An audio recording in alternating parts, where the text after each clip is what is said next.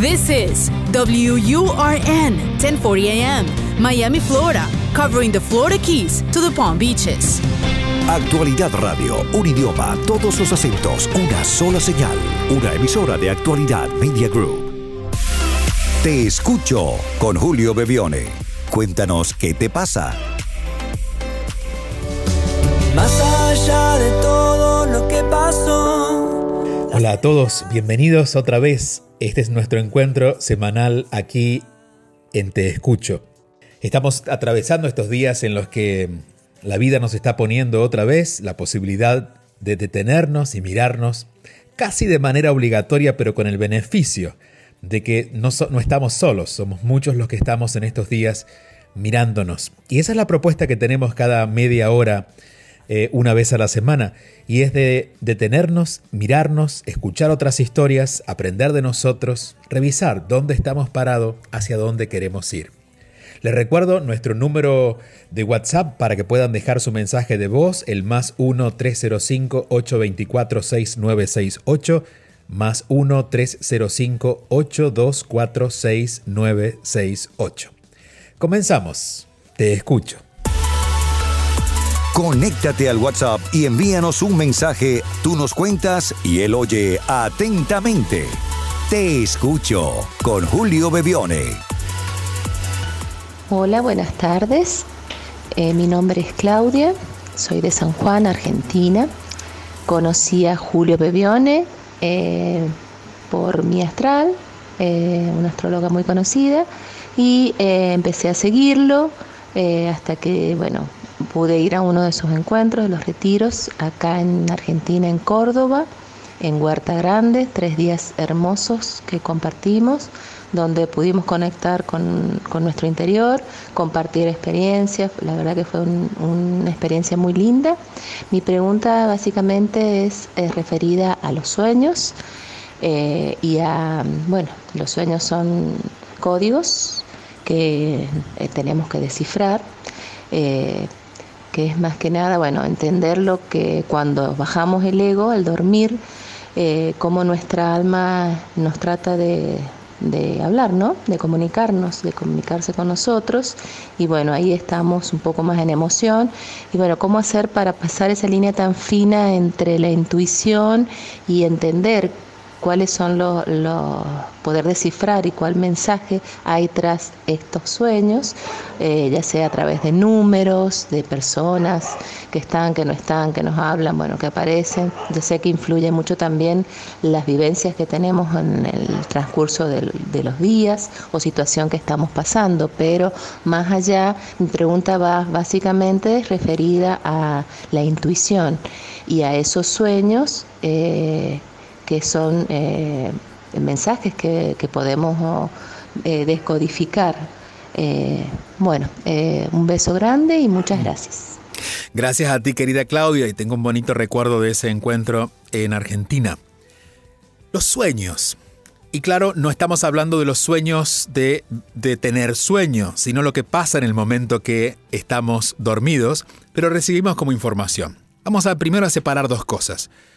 Si eh, durante la noche a veces tenemos pesadillas y tenemos estos, estos sueños literalmente pesados, bueno, lo que ocurre es que lo que en el día no pudo procesar lo procesamos de noche. Por ejemplo, si estamos muy enojados porque sucedió algo, pero no hemos tenido el tiempo, que es lo que solemos poner de excusa, no tengo el tiempo para procesar esto, ni siquiera para enojarme, bueno, el cuerpo lo procesa de noche. Entonces, no significa que en la noche tengamos una actividad mística maravillosa. De noche, de alguna manera, el cuerpo se, encarga de balancear todo aquello que durante el día no pudimos resolver. Entonces, vamos a separar esos sueños que son pesadillas, que son incómodos, que no nos dejan literalmente descansar porque terminamos de procesar lo que pasa durante el día, al otro sueño, que son estos sueños que a veces parecen premonitorios o que a veces eh, parecen mensajes que vinieran, bueno, de algo que, o de alguien que no conocemos exactamente qué ni de dónde, pero que tienen mucho sentido. De pronto soñamos con algo que en ese momento necesitamos eh, respondernos, por ejemplo, con la respuesta a una pregunta, o se nos aclara algo, ¿Qué es lo que deberíamos considerar en este caso? ¿O cómo poder activar a que podamos estar más atentos a estos sueños y favorecer que tengamos esta conversación en la noche con esta otra parte nuestra que es tan mística? Primero, predisponernos a ese sueño. Cuidarnos mucho cuando nos vamos a dormir. Por ejemplo, crear las condiciones. Cuando entramos al sueño, al sueño y estamos muy preocupados, y a veces no lo estamos tan conscientes, pero estamos viendo las noticias del día y nos quedamos dormidos, lo último que nuestro cuerpo queda procesando es aquello que hemos vivido en los últimos minutos. Entonces, si vamos a dormir, antes de ir a dormir, empecemos a prepararnos. 10 minutos, 15 minutos, pero hacer el tiempo de proceso en los que nos vamos desconectando del mundo Incluso, por ejemplo, si estamos muy enojados con algo y todavía el enojo sigue, saber que ese enojo está en nosotros, pero escribirlo o depositarlo en algún lugar o escribirlo, por ejemplo, si tenemos que hacer, si tenemos un compromiso, algo que le teníamos que decir a alguien, le enviamos un correo, le enviamos un texto, pero despejemos todo lo que esté pendiente para que de verdad en la noche podamos llegar a este sueño. Y hay algo que menciona Laura, eh, Claudia, que es muy valioso. Dice, durante la noche podemos recibir señales. Y estoy seguro que el alma, que es lo que vive en nosotros, como de día andamos tan ocupados y tan distraídos, aprovecha en la noche que nuestro ego está un poco más dormido para hacernos saber cosas. Pero también entiendo de que no estamos tan preparados para entender esas señales. Entonces mi sugerencia es esta. Lo que tengamos claro interiormente, porque durante la noche lo pudimos ver, aunque no entendamos de qué se trata, durante el día va a generar señales. No significa que la vida va a empezar a mostrarnos miles de señales, pero hay cosas que se van a volver más significativas. Por ejemplo, si estamos em, con la curiosidad de eh, tomar una decisión sobre dónde hacer un viaje, es posible que esa curiosidad racionalmente nos lleve a los lugares más económicos, a los que más nos conviene, pero el alma quiere un destino para nosotros. Entonces solamente nos podemos ir a dormir con esa eh, intención y es, esta noche quiero tener claridad. Puede que esa noche lo soñemos, pero puede que esa noche, incluso si lo hemos soñado, no lo recordemos o no entendamos lo que nos quiso decir. Y se aseguro que al día siguiente no va a ser casual que justamente la revista que abro me muestre algo que a mí me hace mucho sentido. O que alguien diga algo. O que pase por un lugar. O que escuche una canción. O que, por ejemplo, en la radio, en este momento, estén diciendo algo que te haga sentido. Es posible que esta respuesta no, solamente sea para Claudia, sino sea para todos aquellos que anoche estuvieron diciendo, quisiera ver más clara esta situación, y hoy lo están escuchando. Vamos a la próxima pregunta. Sintonizas Te Escucho con Julio Bevione. Hola Julio, eh, mi nombre es Patricia, te hablo desde Argentina Em, mi principal duda o consejo, si se quiere, que quiero pedirte, es em, por distintas razones de, abandono en mi niñez, en mi infancia, de muy chiquita, em, digamos, he sufrido como desde lo maternal y demás, como ciertos eh, cortes o, sensaciones de abandono. Eh, entonces eso hace que por ahí mi autoestima sea muy baja. Lo que yo quiero saber es qué herramientas tengo o qué puedo hacer o cómo puedo hacer para fortalecer eh, mi amor propio, mi amor propio y, la confianza en mí. Eh, porque por momentos lo, adquiero y por momentos siento que lo pierdo por tratar de complacer al resto o esa sensación de que, que en algún momento me van a dejar. Gracias. Gracias a ti, querida Patricia. Y hoy parece que la energía está toda puesta en el sur, al menos en estas dos primeras dos primeros mensajes. Em, Patricia plantea algo que es muy común para los seres humanos y es la sensación de abandono. En este caso ya tiene identificado que tiene que ver con su mamá y también identificó algo mucho más valioso y es que parte de su autoestima está relacionado con este abandono. Es decir, que su valor personal o aquello que le permite sentirse plena, eh, completa, eh, todavía tiene una carencia y es el no haber sido amada como ella quiso ser amada por esa mamá. Pero también dice es una palabra que es muy clave y dice tengo esa sensación. Esto me parece eh, importante o valioso que lo, que lo diferenciemos. Que nuestros padres no nos hayan querido es diferente a la sensación de que nuestros padres no nos hayan querido. Y esa sensación es la que nosotros podemos modificar. No podemos cambiar lo que ocurrió, pero sí podemos, al cambiar la forma en que lo percibimos, cambiar esa sensación. En este caso, esa sensación de no sentirte querida ha llevado a que tú misma no te quieras, que es lo que llamas una baja autoestima. Es decir, que lo que piensas de ti, la relación que tienes contigo, por momentos es más de enemiga que de buena amiga. ¿Qué hacer? Estoy seguro, Patricia, que tú tienes a alguien a quien amas mucho. Si eres mamá, seguramente son tus hijos. Y si no, alguna amistad. Alguien a quien amas de verdad. Entiendo que la relación de amor con tu madre todavía tiene pendientes, pero hay alguien a quien amas. Y a esa persona que amas, la cuidas. Haces mucho por ella. De hecho, haces más cosas de las que haces por ti. Vas a hacer una lista de todas las cosas que haces por esa persona. Es una muestra de amor. Cuando uno ama a alguien, bueno, deja pasar algunas cosas. Si esa persona te cuenta un sueño que parece demasiado grande, tú no piensas, qué ridículo. Al contrario, dices, yo te apoyo, porque puedes ver quién realmente es. Esto es lo que el amor nos da. Bueno, eso mismo que has hecho por otra persona, empieza a hacerlo por ti. La única que puede mejorar la autoestima, y este mensaje es para todos, somos nosotros mismos, en este caso eres tú. Cambiando la relación en que te tratas. Y fíjate, eh, todavía reclamando a esta edad de tu vida o sintiendo que la incomplitud de tu, de tu ser está determinado por este abandono de la mamá, es una forma de maltrato porque tú sabes que hay otras maneras. Entonces vamos a ir a lo simple. Lo mismo que haces por la otra persona, hazlo por ti. Dedica el tiempo que tú le dedicas a esa persona también para ti. Dedícate los pensamientos que le dedicas a esa persona, que son seguramente muy compasivos, muy amables, también a ti. En cuanto empieces a tratarte de esta manera, en cuanto empieces a ser tu mejor amiga, la evidencia de estos actos de amor van a modificar todas las historias que hayan quedado atrás. Siempre digo que el amor cuando lo ponemos en acción es muy poderoso. El amor recitado, leído, tiene muy poco poder, o en todo caso es provisorio, tiene un poder ilusorio. Pero cuando hacemos algo amoroso por alguien, esa persona eh, siente ese amor. Bueno, esta vez vas a empezar a hacer cosas por ti para que puedas sentir ese amor que te completa. Y luego resolverás si fuera necesario o si fuera realmente algo pendiente el tema con tu mamá. Hasta el sur te mando un fuerte abrazo. Escuchas y te conectas con Julio Bebione. Aquí estamos, atravesando historias para vernos a nosotros. En las voces de otros, todos nos sentimos de alguna manera identificados.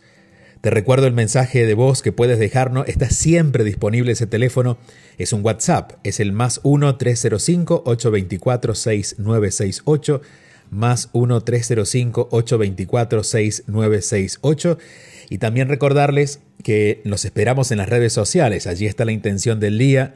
Todas las mañanas muy temprano a través de mi Facebook o mi Instagram o mi Twitter. Con Julio Bebione o con Bebione me pueden encontrar.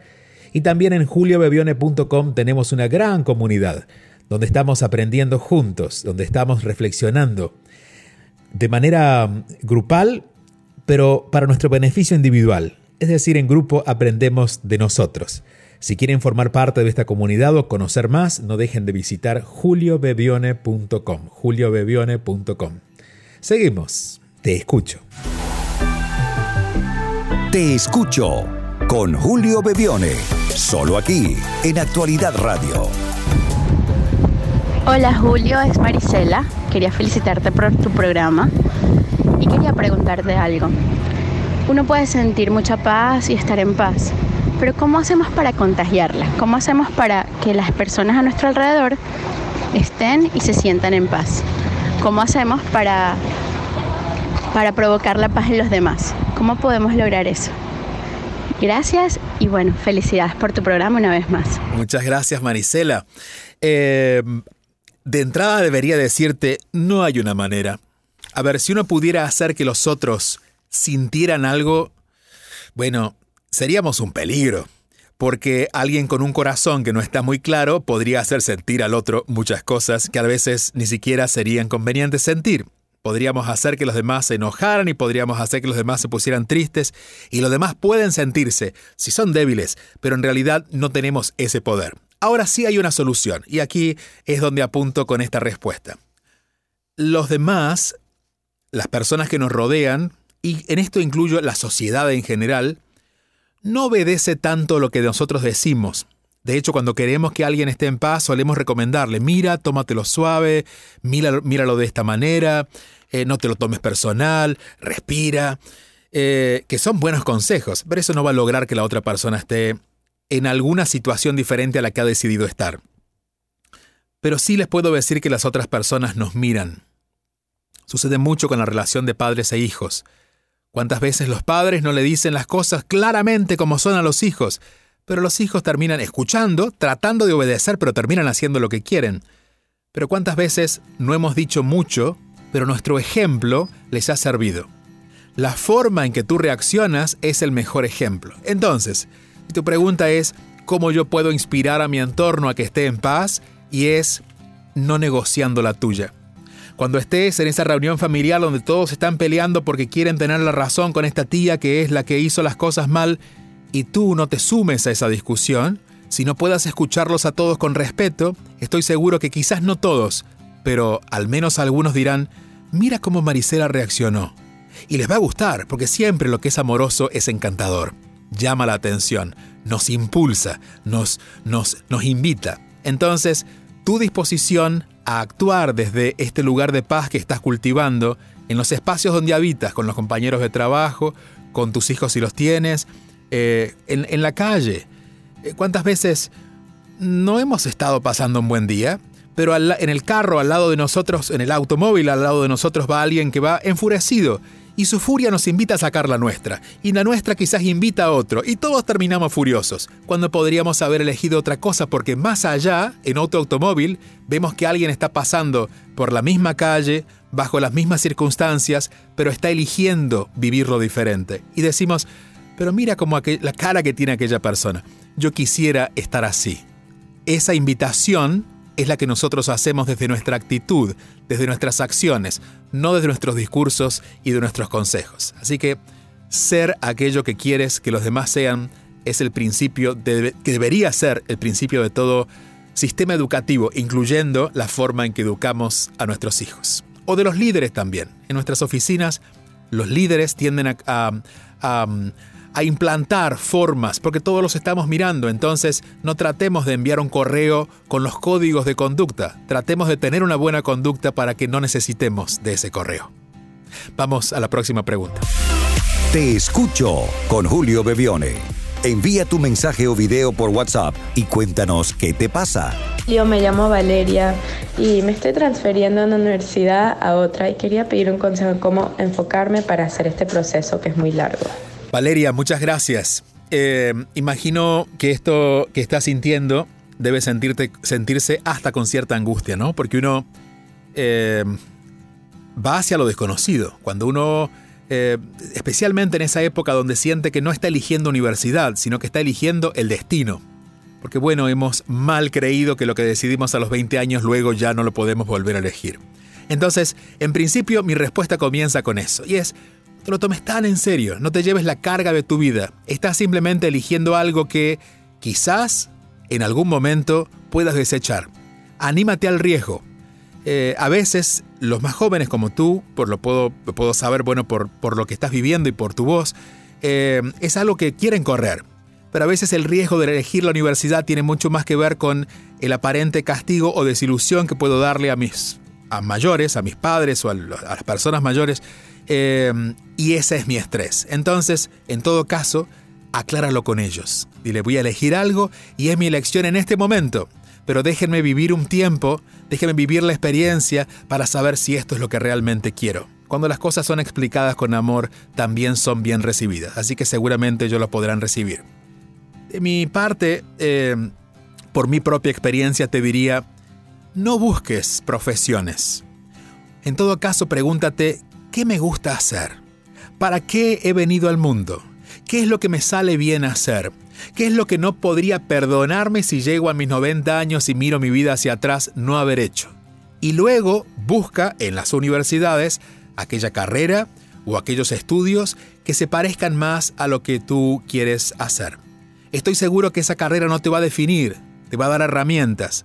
Y a veces esta suele ser la gran equivocación que cometemos a esa edad, y es creer que porque hemos estudiado algo somos esa profesión y esa profesión suele terminar ahogándonos. Entonces ahora, antes que comiences a nadar en ese río, te diría, no mires profesiones, no mires carreras, mírate a ti primero.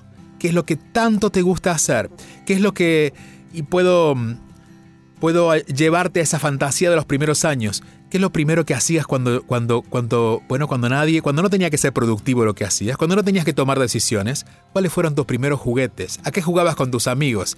Por allí vas a tener de alguna manera alguna pista que te va a ayudar a entender para qué estás aquí y buscar un recurso educativo que te sume a eso, pero no termine restándote, que es lo que a veces nos puede pasar. Eh, las universidades y todos los sistemas educativos deberían simplemente fortalecer quienes somos, no tratar de modificarnos. Y a veces nuestras generaciones anteriores han estado en este último capítulo, ¿no? Han estado tratando de estudiar para ser alguien como si antes hubiéramos nacido tan poquita cosa. Vamos a la última llamada de hoy. Conéctate al WhatsApp y envíanos un mensaje, tú nos cuentas y él oye atentamente. Te escucho con Julio Bebione. Hola Julio, buenas tardes, soy Sandra Gómez. Gracias por esta oportunidad. Julio, tengo una pregunta para ti. Soy una persona muy agradecida y de hecho digo y me considero la hija favorita de Dios. Amo mi vida y aún con todas las adversidades que me ha tocado afrontar. Hace un año y medio me detectaron cáncer de senos en la primera etapa. La verdad fue bien sencillo pero eso me ocasionó una complicación con una bacteria y he tenido seis intervenciones quirúrgicas. ¿Qué me podrías desde tu experiencia y punto de vista darme una luz para tratar de identificar cuál es ese miedo que me ha llevado a estar un año y medio en pausa, por decirlo de alguna manera?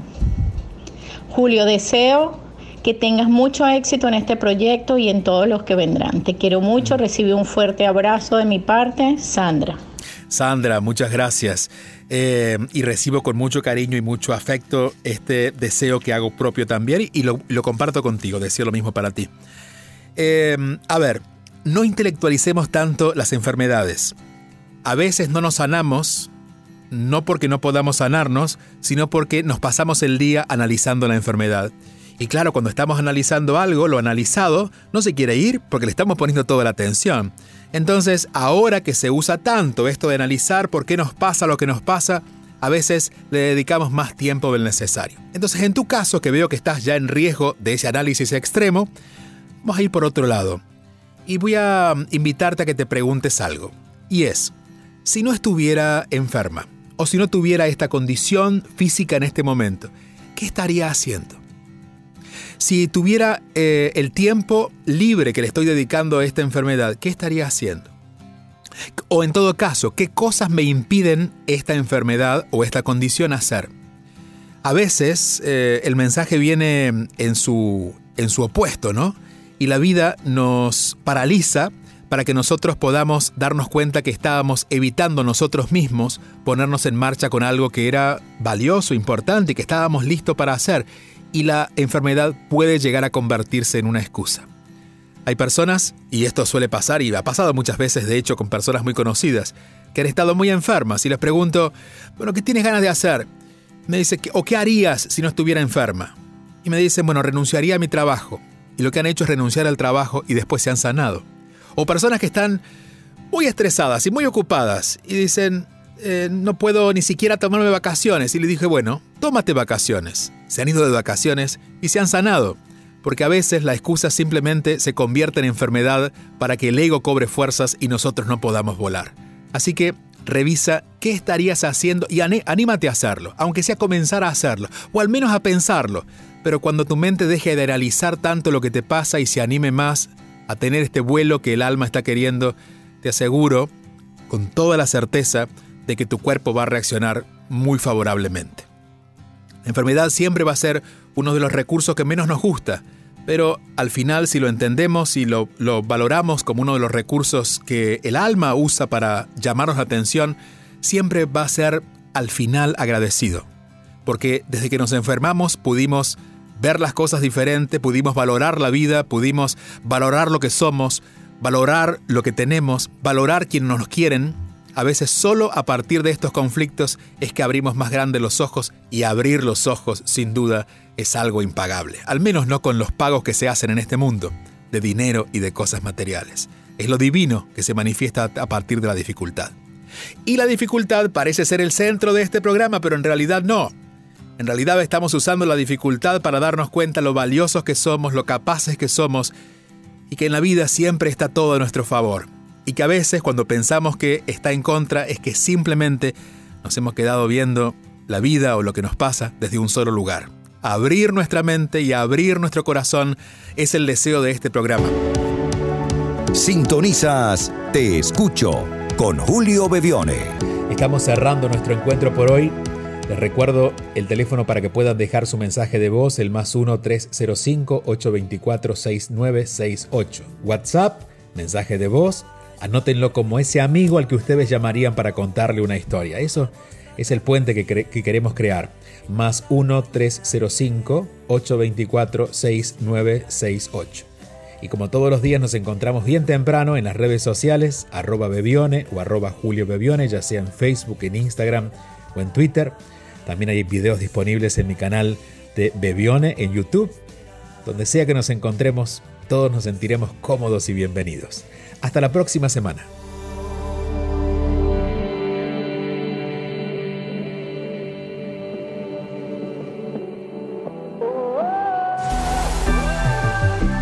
Te escucho con Julio Bebione, solo aquí en Actualidad Radio